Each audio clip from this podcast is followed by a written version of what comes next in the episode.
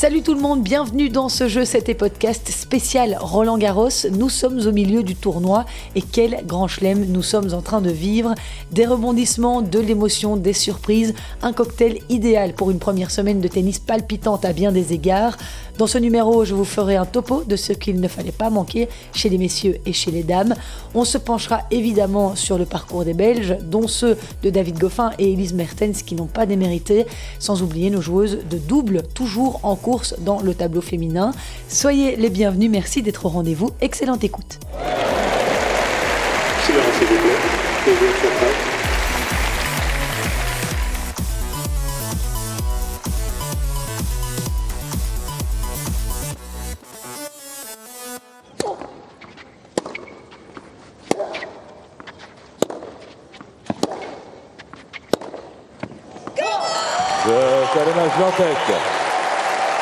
Manche à 6-7, 6-0. 6-2. Le cri d'Iga Swiatek a percé la nuit parisienne lundi soir, un cri de soulagement après s'être fait un peu peur face à Zen Kinwen contre qui la Polonaise a concédé son premier set de la quinzaine, le premier depuis le 23 avril aussi, un set d'une heure et demie d'une qualité exceptionnelle de la part des deux joueuses, mais la numéro 1 mondiale n'a pas tardé à rappeler à son adversaire qui était la patronne du circuit, 6-7, 6-2, 6-0. Swiatek s'offre un troisième quart de finale consécutif à Roland Garros, beau cadeau pour ses 21 ans qu'elle fête ce mardi 31 mai. She played really good tennis with heavy topspins and uh, elle a vraiment très bien joué avec des frappes liftées lourdes. Donc la clé dans le deuxième set était de ne pas lui laisser recommencer. Je suis contente d'être parvenue à jouer un peu plus vite et à lui mettre la pression. Je n'ai pas eu la chance de pouvoir faire ça dans les matchs précédents parce que je menais dans les premiers tours et que j'ai réussi à les conclure. Donc j'essaye de prendre le positif de ce premier set. Invincible, imperturbable, intrépide, Iga Swiatek continue à surclasser la concurrence. Elle en est désormais à 32 victoires consécutives. La Polonaise n'a plus perdu un match depuis le 16 février. Je, et premièrement, Swiatek. Elle monte sur le podium de la plus longue série d'invincibilité des années 2000 à égalité avec une certaine Justine Hénin et juste derrière Venus et Serena Williams qui comptent respectivement 35 et 34 victoires consécutives. La numéro 1 mondiale est arrivée à Roland Garros avec 5 titres sous le bras et forte de cette confiance n'a laissé que des miettes à ses adversaires. Avant euh, ce huitième de finale face à Zeng, elle avait écarté Tsurenko, Alison Risk et Kovinic en ne perdant que 12 petits jeux. Je fais les matchs. Je en fait. 2 manches 0. 6 3 7 5. Qui pourrait encore l'empêcher de soulever le trophée dimanche Elle est en tout cas la seule joueuse du top 10 encore en vie dans ce tableau féminin, car du côté des favorites, cette première semaine a fait de sérieux dégâts. Quatre joueuses du top 6 n'ont pas franchi le deuxième tour. Hans Jabber, je vous en parlais la semaine passée, a été sortie d'entrée par Magdalinette, alors que la Tunisienne était l'une des grandes favorites de ce Roland Garros.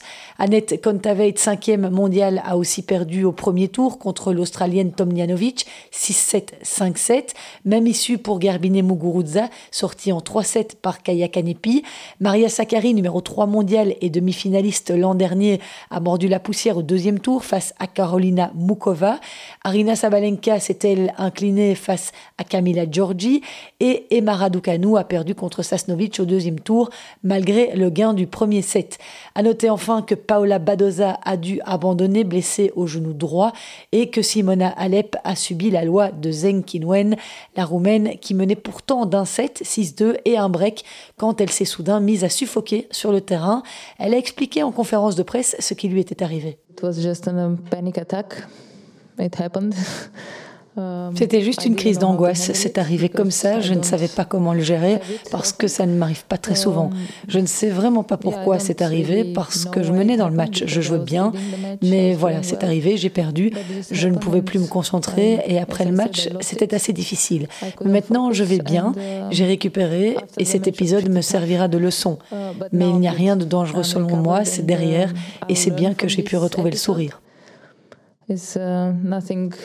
Like dangerous in my opinion but it happened so um, it's good that now I can smile Et Simona Alep, qui lors d'une émission présentée par Mats Wilander dans le Cube d'Eurosport, a avoué que ces deux dernières années n'avaient pas été simples pour elle avec la crise sanitaire et sa blessure à la jambe dont elle avait eu du mal à se remettre, qu'elle avait géré tout ça assez difficilement. Une joueuse de plus touchée par des difficultés mentales. On espère en tout cas que tout ira mieux dans les prochaines semaines sur gazon avec Wimbledon qui approche pour la protéger de Patrick Mouratoglou. Mais qui est cette joueuse chinoise Zheng Qinwen qui a fait tomber Simona Alep, lauréate à Paris en 2018 et qui a réussi à prendre un set à Iga Swiatek Eh bien, elle est la révélation de ce Roland Garros 2022. Elle est âgée de 19 ans et c'est la première fois qu'elle se retrouve dans le tableau final à la porte d'Auteuil. C'est une jeune femme qui s'entraîne en Espagne, à Barcelone, avec Pere Riba. C'est une grosse puncheuse, aussi bien en coup droit qu'en revers, avec un mental d'acier et elle est l'une des serveuses les plus puissante du circuit féminin. Face à Simona Alep, elle a été flashée à 181 km/h. En avril dernier, elle avait servi 19 aces contre Alexandrova. C'est tout simplement le record de cette saison. Il faut savoir aussi qu'elle a excellé chez les juniors. Zen a été finaliste de l'Orange Bowl en 2018 face à Coco Gauff et elle a atteint l'année suivante, en 2019, les demi-finales dans deux tournois du Grand Chelem, Roland Garros et l'US Open. En un an et demi, Zen Kinwen a gagné plus de 200 places au classement WTA. Il est aujourd'hui 74e et se fixe comme objectif d'atteindre le top 30 avant la fin de la saison. La chinoise est bien partie puisqu'elle va se rapprocher du top 50 à l'issue de ce Roland Garros. Elle rêve de marcher sur les traces de Lina, qui est devenue en 2011 la première joueuse chinoise à remporter un tournoi du Grand Chelem. Lina qui a été coachée par Carlos Rodriguez, l'ex-mythique coach de Justine Hénin. Et de la même génération, on a aussi Leila Fernandez qui fait un excellent tournoi. La Canadienne de 19 ans, finaliste du dernier US Open, est en quart de finale. Elle avait été titrée chez les juniors à Paris, c'était en 2019. Depuis l'US Open, je cherche à améliorer mon jeu dans sa globalité. J'essaie de profiter de chaque occasion pour évaluer mon niveau et savoir ce que je dois améliorer pour le prochain match. En huitième de finale, Leila Fernandez a sorti Amanda Anisimova, demi-finaliste à Roland Garros en 2019, après un combat en 3-7 d'une énorme intensité qui s'est terminé par seulement 4 petits points d'écart, 92-88 pour Leila Fernandez. La Canadienne jouera son deuxième quart de finale en Grand Chelem contre la surprenante Martina Trevisan. Attention aux oreilles car cette Italienne rivalise en termes de décibels avec Maria Sharapova ou Monica Seles, jugée plus tôt.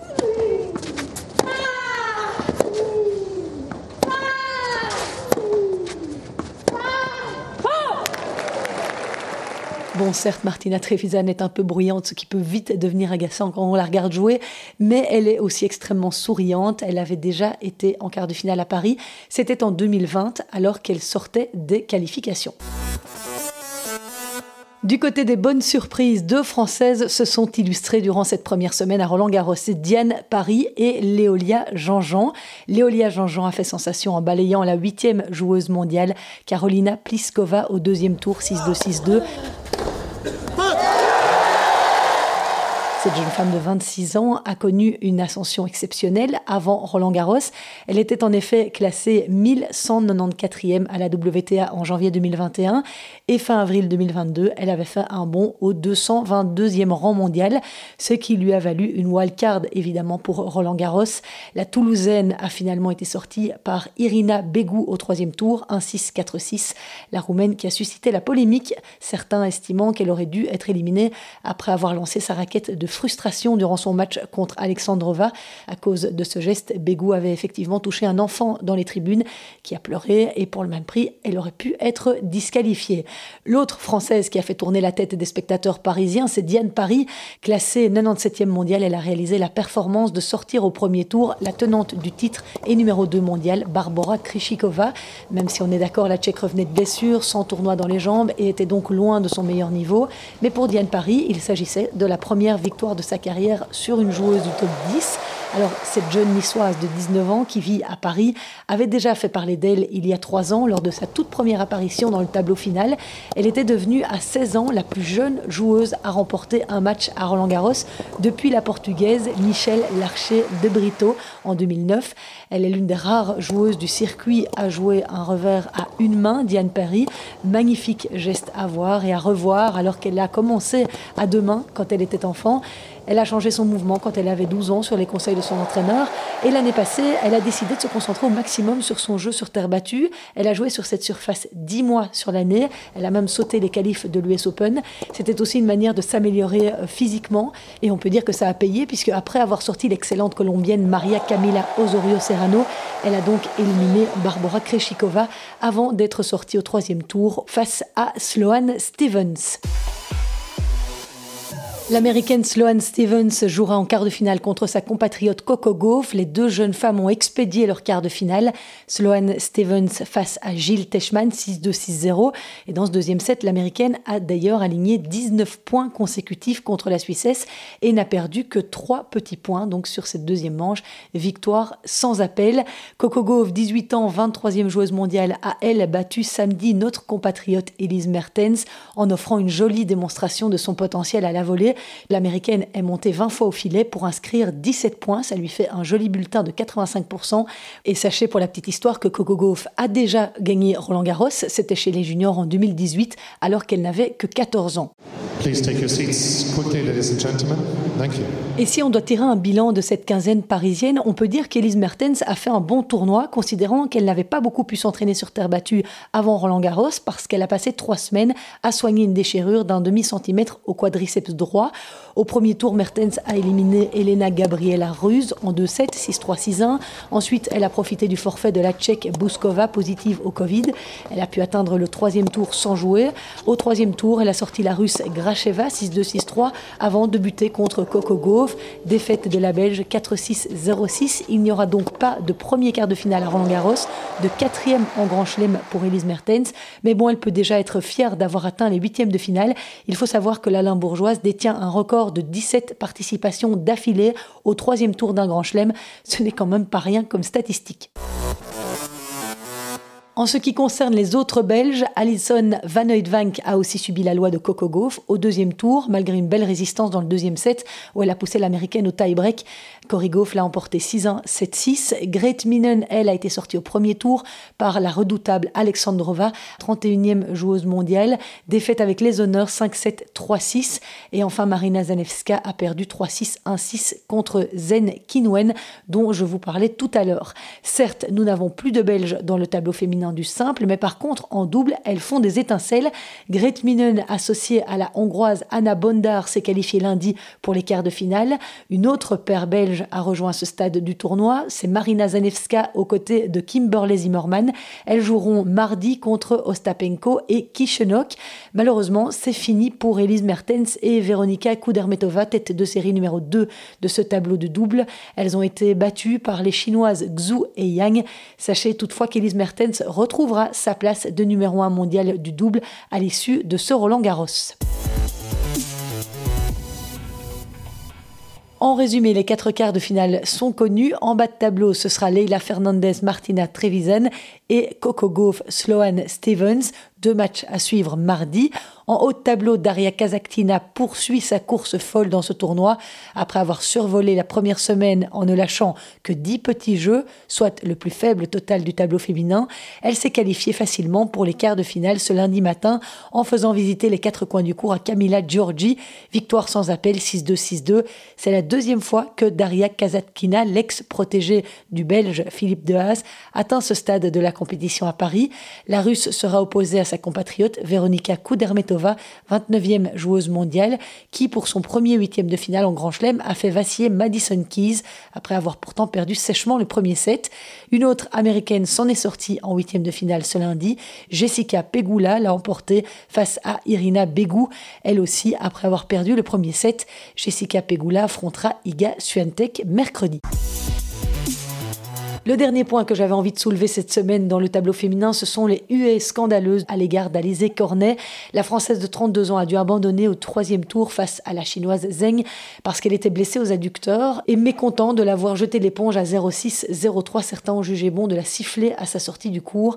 Or, s'il y a bien une joueuse qui se bat et qui donne toujours le meilleur d'elle-même devant son public, c'est Alizé Cornet. Elle est d'ailleurs montée sur le terrain alors qu'elle aurait dû déclarer forfait parce qu'elle s'est blessée lors de son deuxième tour quand elle a sorti Yelena Ostapenko moi, j'aurais envie de plutôt retenir que c'était son 18e Roland Garros et qu'elle a réussi à se hisser au troisième tour à 32 ans. Chapeau bas, Alizé Cornet. Chez les messieurs, la situation est à l'opposé de ce qu'on a vécu chez les femmes, puisque les grandissimes favoris ont tenu leur rang et rendent ce Roland Garros on ne peut plus haletant. Le taulier de la porte d'Auteuil, Raphaël Nadal, est toujours bel et bien là, même s'il a eu très chaud dimanche en huitième de finale face à Félix Auger-Aliassime. Les deux hommes nous ont proposé un combat spectaculaire en 5-7. Dans ce duel, Félix Auger-Aliassime a été courageux et vaillant jusqu'au bout. Il a opposé une magnifique résistance à Rafa qui a à chaque fois trouver les solutions. Ce monsieur est juste incroyable, il fallait le voir. Ce n'est que la troisième fois de sa carrière à Roland Garros que l'Espagnol est poussé à un cinquième set. La première fois, c'était au premier tour en 2011 face à John Isner. Et la seconde, c'était face à Novak Djokovic en demi-finale en 2013. Et pour la troisième fois, ici, Nadal s'en est sorti en vainqueur. Septième match, Nadal, 3 manches à 2. 3-6, 6-3, 6-2, 3-6, 6-3. Il n'y en a qu'un qui a préféré quitter les tribunes avant le début du cinquième set entre Roger et Nadal. C'est Tony, l'oncle de Rafa. Alors, comme il travaille aux côtés d'Ogi Aliassim depuis un moment, il avait prévenu son élève qu'il ne préférait pas être là tout le match et qu'il supporterait son neveu. Tony Nadal a quand même été en tribune présidentielle euh, pendant 4-7 juste devant les deux joueurs. Ça ne devait pas être une situation évidente ni pour l'un ni pour l'autre. Mais Nadal est donc toujours en vie. Il faut évidemment voir comment ira son pied après ce marathon. Mais le quart de finale que l'on espérait tous entre Djokovic et Nadal aura bien lieu.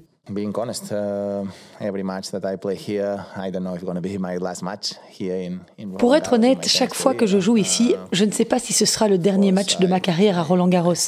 Bien sûr, je suis de nouveau passé par des moments uh, difficiles avec mon pied, donc je ne sais pas ce qu'il va se passer dans un futur proche avec ma carrière.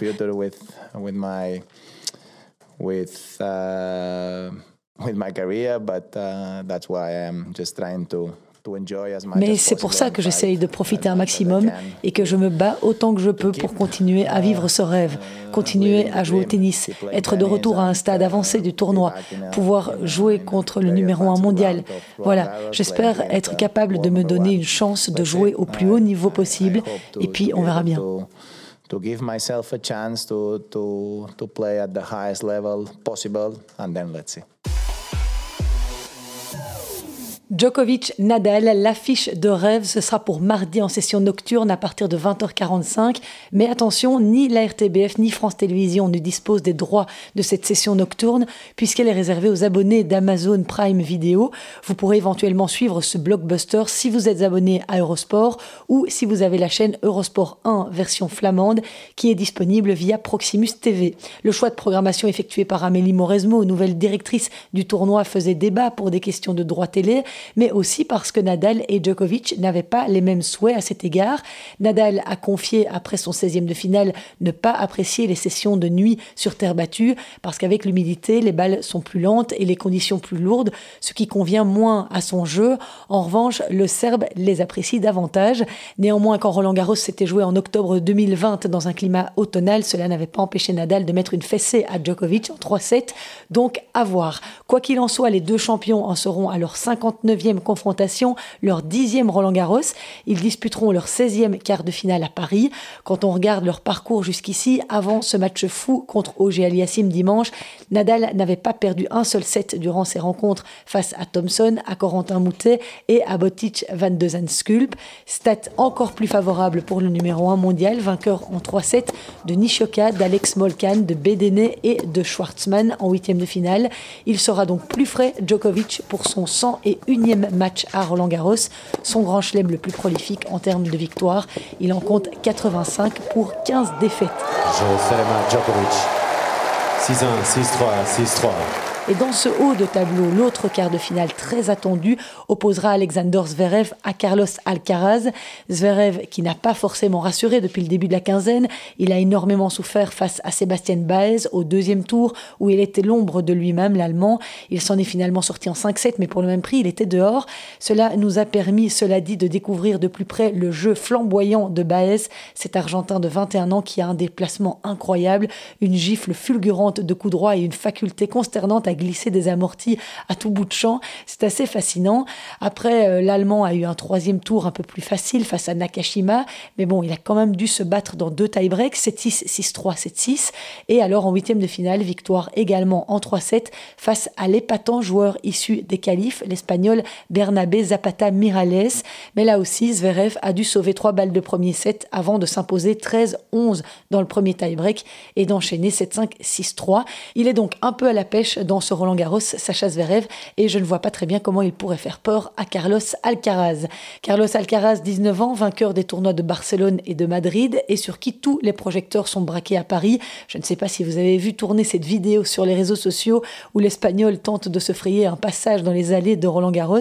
Il a trois gardes du corps pour l'entourer, c'est du délire. Mais ça n'a pas l'air de beaucoup lui monter à la tête, l'Espagnol. Il effectue un parcours assez convaincant pour le deuxième Roland Garros de sa carrière. Il a battu Landero en 3-7 au premier tour. Il a beaucoup souffert en revanche face à Albert Ramos Vinolas au deuxième tour puisqu'il a dû sauver le match. Mais il s'est fait tellement peur qu'il semble avoir retenu les leçons. Depuis, il s'est imposé en 3-7 face à Sébastien Corda et à Karen Kachanov pour s'offrir son premier quart de finale porte d'Auteuil. Le jeune prodige retrouvera donc en toute logique l'un de ses maîtres, Nadal ou Djokovic en demi-finale. On s'en lèche déjà les babines.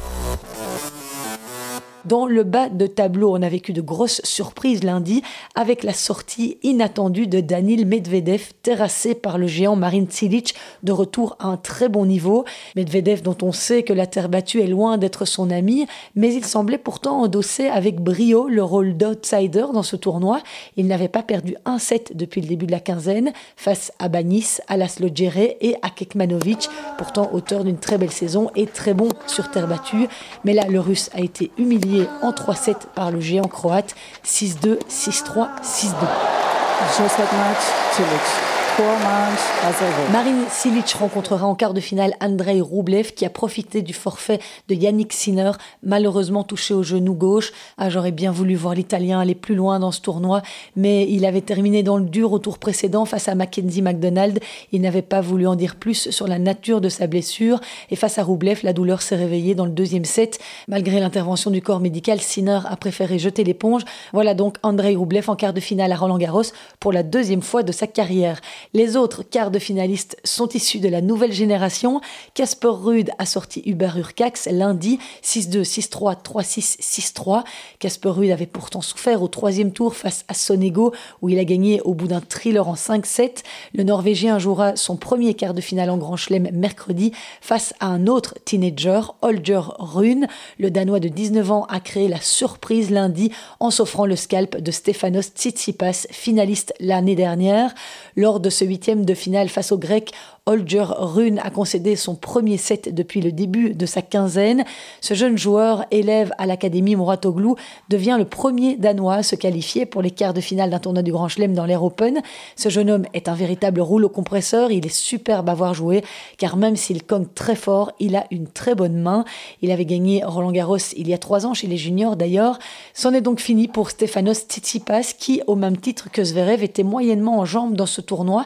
Il avait peut-être joué trop de tournois préparatoire. En tout cas, à Roland Garros, le grec avait eu un premier tour piège face à Lorenzo Musetti où il a dû batailler 5-7.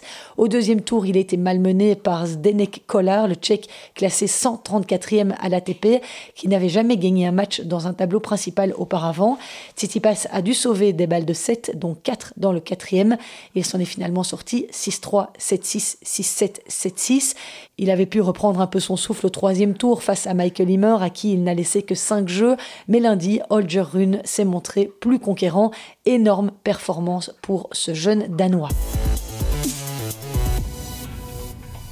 Côté belge, David Goffin a vu son joli parcours se terminer au troisième tour, où il n'a malheureusement pas pu défendre pleinement ses chances face à Hubert Urcax. Défaite en 3-7, 5-7, 2-6, 1-6. Après son match contre Frances Tiafo, David Goffin a expliqué avoir ressenti une gêne au niveau du psoas de la hanche, et ça s'est vu assez rapidement sur le cours contre Urcax. Il n'arrivait pas à se déplacer convenablement. C'est vraiment dommage car il y avait un beau coup à jouer. Il a expliqué en conférence de presse que dans un autre tournoi, il aurait abandonné, mais qu'ici, il ne voulait pas. David préfère toutefois retenir le positif de son tournoi car il y a eu de très bonnes choses avec des victoires en 4-7 sur Leeka et Tiafo. Il va maintenant devoir passer des examens en espérant être prêt pour la saison sur gazon qui commence et qu'il affectionne tout particulièrement. Et tant qu'on parle des Belges, évoquons la performance incroyable de la paire Sander Gillet et Joran Vliegen, qui, au deuxième tour, a sorti les chouchous du tournoi, les Français Nicolas Mahut et Pierre Hugerbert, tête de série numéro 3, et surtout tenant du titre à Paris. Les Belges ont malheureusement été sortis en huitième de finale face à la paire Matos Vega Hernandez, une défaite cruelle 10-6 au tie-break du troisième set. Et alors évidemment, les Français ont donné pas mal d'émotions à leurs spectateurs durant cette première semaine. Il y a eu les adieux très émouvants de Joe Wilfried Tsonga, logiquement éliminé au premier tour par Casper Ruud, même si le Français de 35 ans a tout donné une dernière fois et est parvenu à prendre le premier set à la surprise générale. Malheureusement, son physique l'a rattrapé, un peu à l'image de ce qu'il a vécu durant sa carrière, et il a dû rendre les armes en 4-7. Il a reçu un très bel hommage de la fédération sur le cours Philippe Chatrier, entouré de ses copains Gaël Monfils, Gilles Simon, Pierre Hugerbert. Joe Wilfried Tsonga avait préparé un petit discours pour dire au revoir au cours Philippe Chatrier. Aujourd'hui est un grand jour pour moi. Le jour de dire au revoir à mon compagnon de toujours. Je voudrais remercier tous les gens qui m'ont permis de rester moi-même. Joe, le petit gars qui voulait devenir tennisman. J'ai eu la chance et la possibilité de le faire. J'espère qu'un jour, tous les enfants de cette terre pourront avoir cette même chance. Oui, beaucoup d'émotions dans la voix de Joe Wilfried Songa qui était déjà en larmes au moment de la balle de match. On l'était tous. Ce joueur charismatique a fait les belles années du tennis français, finaliste à l'Open d'Australie, deux fois demi-finaliste à Roland Garros. Il est l'un des trois seuls joueurs qui a été capable de battre Nadal, Djokovic, Federer et Murray dans un tournoi du Grand Chelem. Il y a eu aussi cette victoire absolument improbable de Gilles Simon face au 18e joueur mondial, Pablo Carreño Busta. Quel cadeau il s'est offert pour son dernier Roland, surtout qu'il a confirmé derrière Gilles Simon en allant gagner contre Johnson pour s'offrir un troisième tour pour la neuvième fois de sa carrière.